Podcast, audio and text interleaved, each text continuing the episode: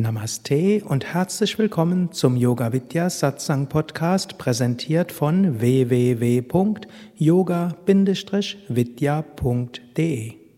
Om Namah Shivaya.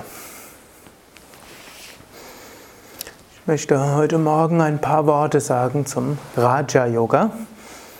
Raja Yoga, der Yoga der Geisteskontrolle. Raja heißt König, Raja heißt Herrschaft. Raja ist die Herrschaft über den eigenen Geist, ist der Yoga, von dem die meisten Yoga-Anfänger, so wie sie etwas an Spiritualität interessiert sind, zunächst mal besonders fasziniert sind.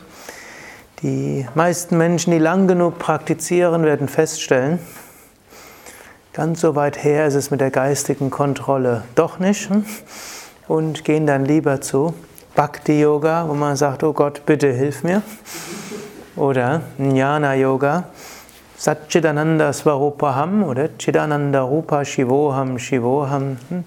Chidanan, Chidanan, Chidananda Hum, Harahala Master Satchidananda Hum. Was auch immer geschieht und was auch immer ich tue, was auch immer ich mache, was auch immer ich beherrschen kann oder nicht beherrschen kann, Satchidananda Hum, meine wahre Natur ist Sein, Wissen und Glückseligkeit.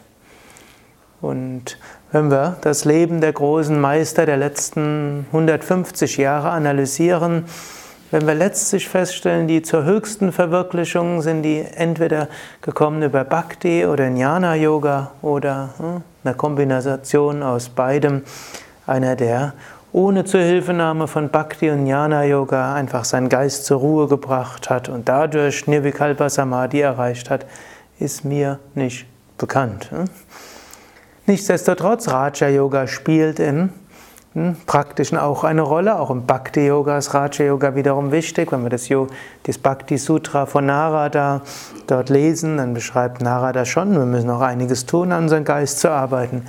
Und wenn äh, Shankara im Vivekachudamani von den Shatsampat spricht, dass man also den Geist unter eine gewisse Kontrolle und Gelassenheit bringen soll, dann sind dann natürlich die Raja-Yoga-Techniken wiederum gefragt, um das zu können. Letztlich gehört alles zu allem. Und so wie gestern die Frage ja war, muss man alles beherrschen, um zum Höchsten zu kommen? Hm, hm, dann hatte ich ja gesagt, nicht unbedingt. Einiges müssen wir schon hm, letztlich äh, an Samskaras äh, auflösen, harmonisieren, an aber umwandeln. Nicht alles, manches kann die Gnade Gottes machen, manches kann die Nicht-Identifikation machen und manches geschieht einfach, indem wir höhere Bewusstseinsebenen erreichen.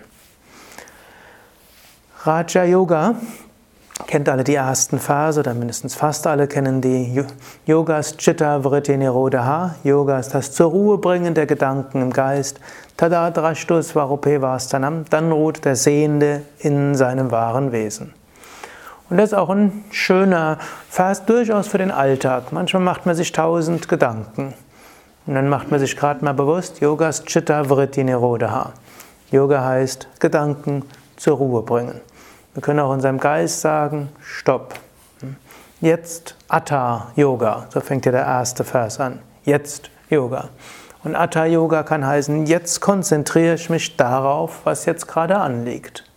Ist auch eine Form der Disziplin. Geist will einem alle möglichen hm, Dinge dort erzählen, worüber man nachdenken muss. Was denkt der von mir? Was passiert, wenn? Und wenn jetzt der andere das und das mal, was passiert dann? Und wenn das passiert, was passiert als nächstes? Und wenn das passiert, was passiert dann? Und so können wir uns alle möglichen wunderbaren hm, Katastrophenszenarien ausmalen hm, oder alles Mögliche, was wir noch machen könnten, statt das, was wir jetzt machen. Je nachdem. Es gibt ja manche Menschen, die haben so ein Katastrophenszenarium, Ausmalungsgeist.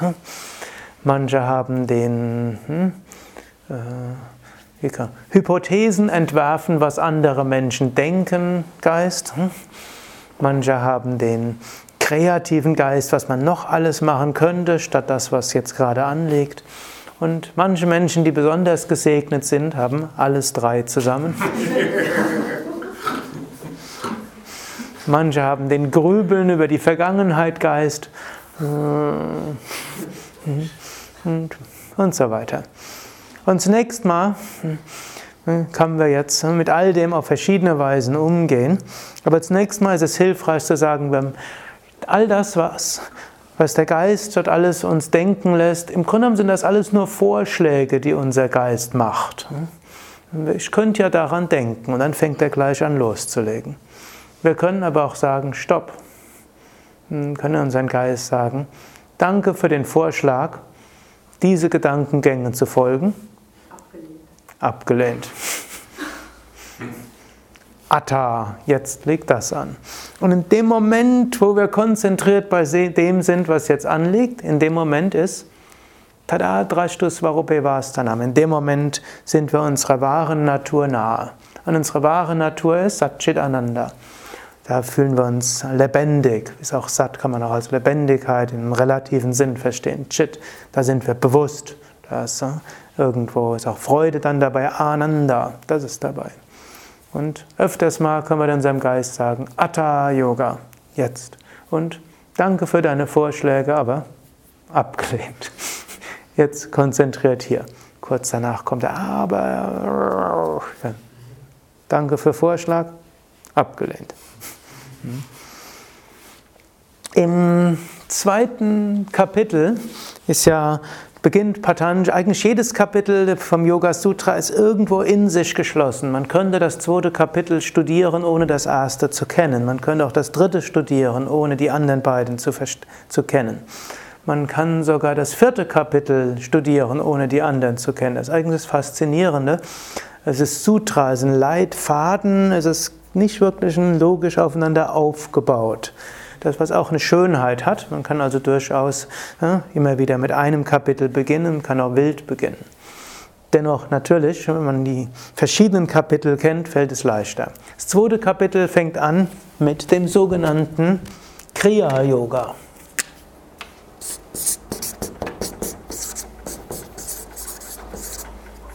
Und er sagt, Kriya Yoga Beginn ist drehe jetzt die Reihenfolge etwas um, weil ich meine, es ist etwas praktikabler. Svadhyaya,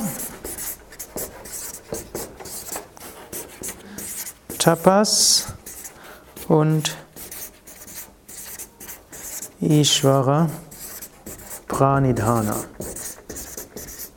Oder Patanjali sagt Tapas Svadhyaya Ishvara Pranidhana Kriya Yoga. Kriya Yoga besteht aus Tapas, Svadhyaya und Ishvara Pranidhana. Svadhyaya heißt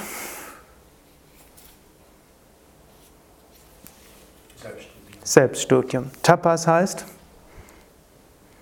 meist übersetzt als Askese. Ishvara Pranidhana heißt Hingabe, Verehrung Gottes. Interessanterweise, die drei sind wieder in irgendwo, ich glaube, 30 Verse später sind die auch noch die Teil der fünf Niyamas, dann kommt noch Saucha und Santosha dazu. Und hier erwähnt er aber nur diese drei. Und man kann auch sagen, die können, können noch eine weitergehende Bedeutung haben als im Rahmen der Niyamas. Der Ausdruck Tapas heißt wörtlich Hitze. Und Tapas kann Askese heißen, kann aber auch heißen, etwas mit Enthusiasmus zu tun. Tapas kann auch heißen, aktiv etwas zu machen. Und Tapas steht auch in anderen Kontext für intensive spirituelle Praxis. Überhaupt spirituelle Praxis wird in alten Schriften als Tapas bezeichnet. Wenn also zum Beispiel irgendwo in dem Mahabharata heißt, da hat jemand äh, sich zurückgezogen, um intensiv Tapas zu machen, der hat jetzt nicht heerende Gewänder getragen und sich Dornengürtel umgezogen oder äh, ungekochte Linsen und die ins Schuhwerk getan, typische Askeseübungen von christlichen Mönchen, auch heute übrigens weiter üblich in den Opus Dei-Mitgliedern, hm, mindestens bei manchen, in den meisten normalen Klöstern inzwischen aus der Mode gekommen. Oder auch, es gibt auch in Indien, gibt es diese verrückten Tapas. Hm, wer mal von das Buch lesen will, Das innere Feuer, dort hm, ist so ein Bericht von einem namens Tapaswin, der unglaubliche Tapas dort gemacht hat. Jahrelang auf einem Bein stehen, die Hände oben, bis die Hände zu Leder verkommen sind oder ja, die Hände nicht mehr bewegen und die, die Hände nicht mehr bewegen und die Nägel nicht schneiden, bis die Nägel durch die Hände hindurch wachsen und an der anderen Seite wieder rauskommen. Der Sumitra, der hm, dieses Buch ja verlegt hat, sagt, es sei vertrauenswürdig, dass wir tatsächlich, hätte mit Leuten gesprochen, die den persönlich gekannt hatten. Der ist auch 185 Jahre alt geworden. Hm, mindestens laut der Aussage im Buch. Ich selbst kann es nicht sagen, ob es stimmt oder nicht stimmt. Und ich empfehle nicht, das zu machen, was dort steht, um keine Missverständnisse aufkommen zu lassen. Aber eben Tapas in einem anderen Sinn, das ist normalerweise gemeint, wenn dort in der Mahabharata dort steht oder in den Veden oder in den Upanishaden, er hat sich zurückgezogen für intensives Tapas, dann heißt er hat Asanas, Pranayama, Meditation, Mantra singen geübt und typischerweise das mit einer gesunden Ernährung kombiniert. In diesem Sinne auch Tapas. Okay, Svadhyaya hat auch wieder verschiedene Bedeutungen und wenn Svadhyaya im Rahmen der Niyamas steht, ist eigentlich mehr damit gemeint, selbst die Schriften zu lesen. Im äh, alten Indien war das gar nicht so üblich, übrigens auch wie in Europa vor Martin Luther war es nicht üblich, dass Menschen die Bibel gelesen haben. Und für Katholiken war es bis zum 19. Jahrhundert verboten, die Bibel selbst zu lesen. Das durfte nur ein Priester und das, im 19. Jahrhundert wurde das irgendwann mal per Dekret des Papstes aufgehoben und seitdem dürfen auch Katholiken die Bibel lesen. Aber es haben ein paar hundert Jahre gebraucht, um Luther dort zu folgen. Und äh, auch im alten Indien, eigentlich bis zum 19. Jahrhundert war es nicht möglich, dass ein Nicht-Brahmane die Veden lesen durfte. Mindestens dort offizielle Doktrin. Aber Patanjali, ein paar hundert Jahre vor Christus, hat schon gesagt, hm, Schriftenstudium und die Hauptschrift sind die Veden. Hm.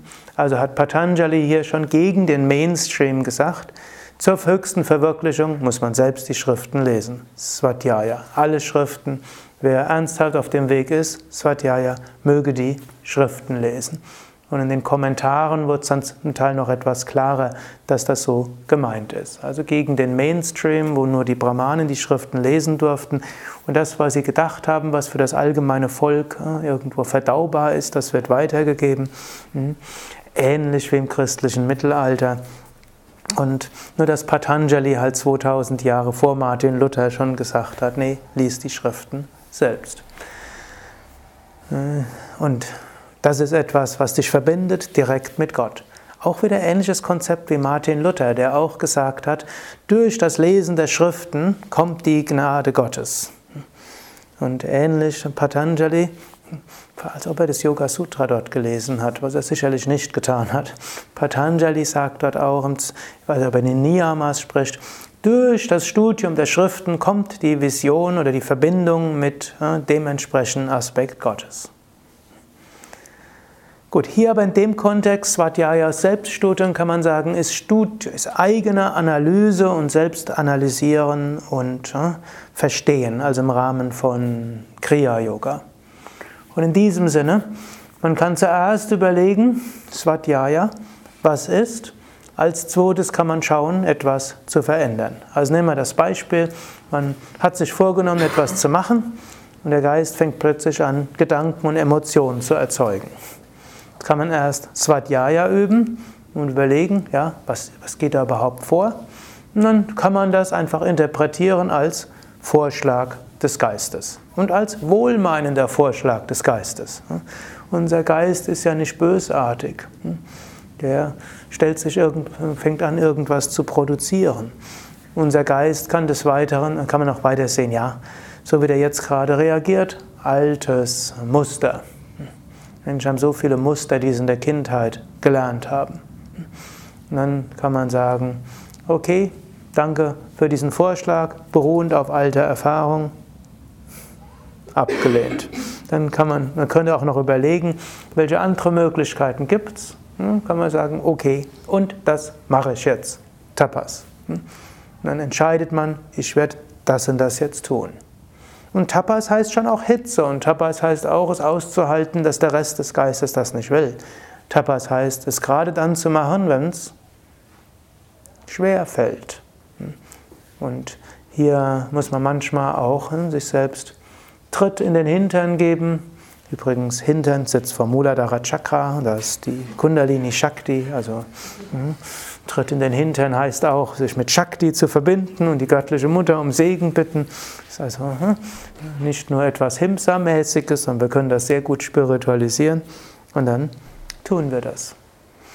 Und manchmal wird man feststellen, man kann es irgendwie nicht richtig verstehen, man kann auch nicht selbst aktiv werden, dann machen wir Ishvara Pranidana, oh Gott, ich verstehe das nicht. Und ich krieg's auch nicht hin, bitte, dein Wille geschehen. Man kann auch sagen, oh Gott, hm, ich, hier stehe ich, ich kann nicht anders.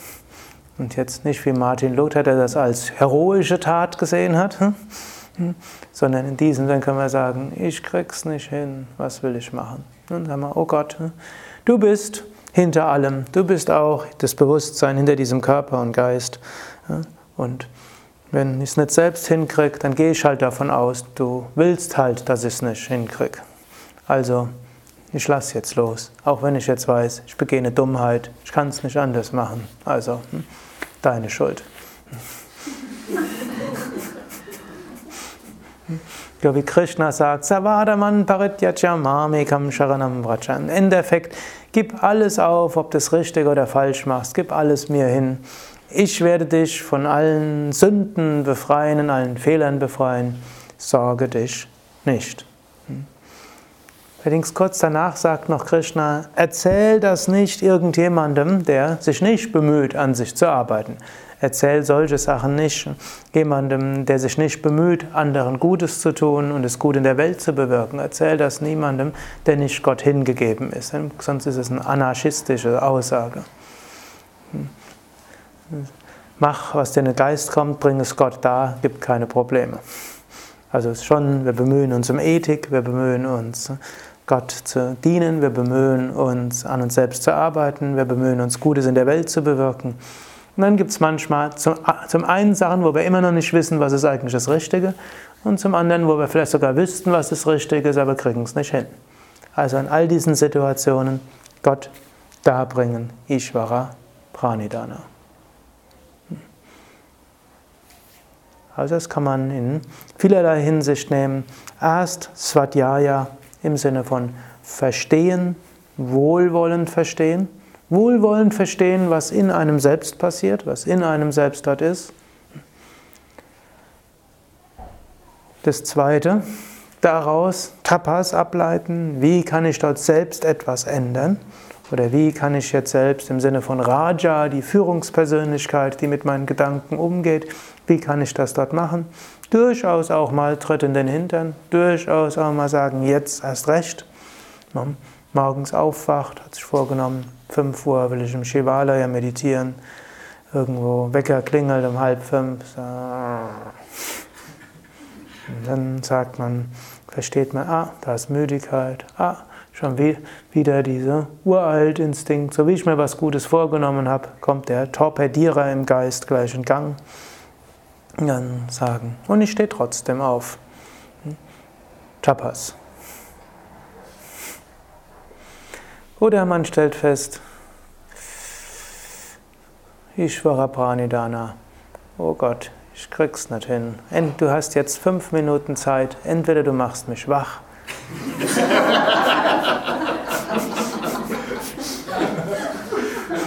oder ich bin eingeschlafen. Das funktioniert in jedem Fall. Entweder man ist wach oder man schläft ein. Man kann es auch so Gott sagen. Gott, entweder in fünf Minuten bin ich eingeschlafen oder ich stehe auf. Gottes Entscheid. So mache ich es relativ häufig. Ich stehe von selbst, ob manchmal um halb vier oder vier oder viertel nach vier, wache ich irgendwie auf und dann sage ich dann immer, hm, Gott, du hast fünf Minuten Zeit, mich entweder einschlafen zu lassen oder ich stehe auf. Gut, aber mit, wenn der Wecker klingelt, mache ich das dann nicht. Ich habe dann noch den zum Schluss den Wecker gestellt. Spätestens wenn der klingelt, da stehe ich auf. Da gibt es auch keine, keine Frage dort. Wir können unseren Geist entsprechend trainieren. Gut, ich habe hier zwei Fragen. Du sprachst gestern von Bhakti. Bhakti spielt ja in mehreren der klassischen indischen Philosophiesysteme eine große Rolle. Mich interessiert, inwieweit sich die, der Bhakti-orientierte Zweig des Nyaya von dem dualistischen Zweig Dvaita des Vedanta unterscheiden. Natürlich jetzt eine sehr spezielle Frage, dazu müsst ihr die sechs, sechs Darshanas verstehen und es gibt dort eben das Nyaya und in einer Interpretation ist Nyaya das logische System, oft verknüpft eher mit äh, dem Vaiseshika, dem materialistischen Philosophiesystems. Und andererseits kann man die Bhakti-Schulen aber auch entweder an Uttara Mimamsa aufziehen, denn Uttara Mimamsa ist letztlich Vedanta oder, oder man kann auch die Bhakti-Schulen als separate Philosophiesysteme ansehen. Alles ist möglich. Ich bin jetzt heute mehr dazu übergegangen, dem zu folgen, was die Mehrheit der Indologen heute macht und sagt, die Bhakti-Schulen sind separat zu sehen von den sechs Darshanas. Und dann sagt man einfach, das Uttara Mimamsa ist Advaita Vedanta und dann in der, in der Folge, später nach Shankaracharya, dort kommen ja die Dvaita Vedantins überhaupt, Ramanuja und Nimbaka und Madhavacharya als die drei wichtigsten. Und dort würde man dann sagen, weil die ja so viel später sind als diejenigen, die die Darshanas entwickelt haben, und die haben sich dann zwar sowohl an Nyaya angehängt als auch an Uttara Mimamsa, aber hm, man kann sie auch als separat ansehen. Und so mache ich es jetzt heute mehr und dann kriege ich keine. Der Same Vishnu selbst hat es allerdings an Nyaya angesetzt. Hm. Und so bin ich dem Same Vishnu dort eher gefolgt, aber hm, zu oft haben mich dann Indologen kritisiert. Und zum Beispiel an den Upanishaden, das Buch, die wichtigsten Upanishaden, die wir ja veröffentlicht haben, ist dann irgendwo ein Verriss nur des Vorworts gekommen. Auf den Inhalt des Buches überhaupt nicht eingegangen, nur gesagt, wie kann man nur hm, Nyaya als die, hm, als die Bhakti-Schulen interpretieren. Also habe ich etwas geändert. Das andere ist zwar auch nicht falsch, denn es gibt tatsächlich dann auch andere klassische indischen Kommentatoren, die es auf Nyaya beziehen aber es ist praktisch eine Uminterpretation des Nyaya. Der ursprüngliche Text geht mehr in die Logik. Die zweite, zweite Frage. Du hast in einem Vortrag einmal die Ishvara Iskon von Swami Prabhupada, dem Nyaya, zugeordnet, während die sich selbst, soweit ich weiß, den Dvaita Vedanta zugehörig fühlen. Damit ist die Frage auch erläutert. Also, man sagt einfach, es ist eine Spätere Entwicklungen und die Bhakti-Schulen beziehen sich dann auf die Dvaita Vedantin. Da gibt es eben verschiedene äh, Traditionen dort und gehört zu den späteren Bhakti-Schulen, den späteren Philosophen, die man, die man dann entweder als eigenständige Philosophen an, ansehen kann oder eben aufbauend entweder auf Uttara Memamsa, weil das Vedanta ist, oder auf Nyaya, weil dort irgendein Aspekt der Hingabe an Gott ist in dem Nyaya-System auch drin. Harium Tatsat.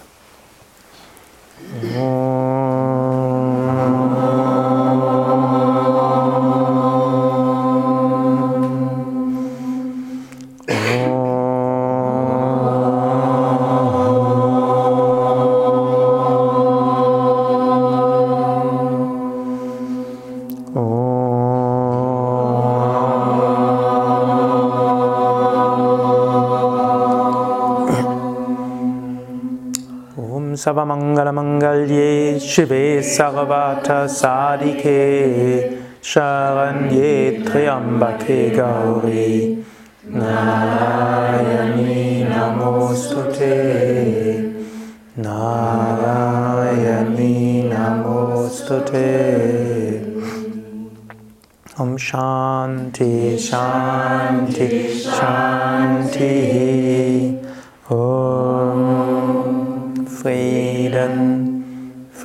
Frieden, Frieden. Bola Satguru Shivananda Maharaj Ki Jai. Bola Vishnavananda Maharaj Ki Jai.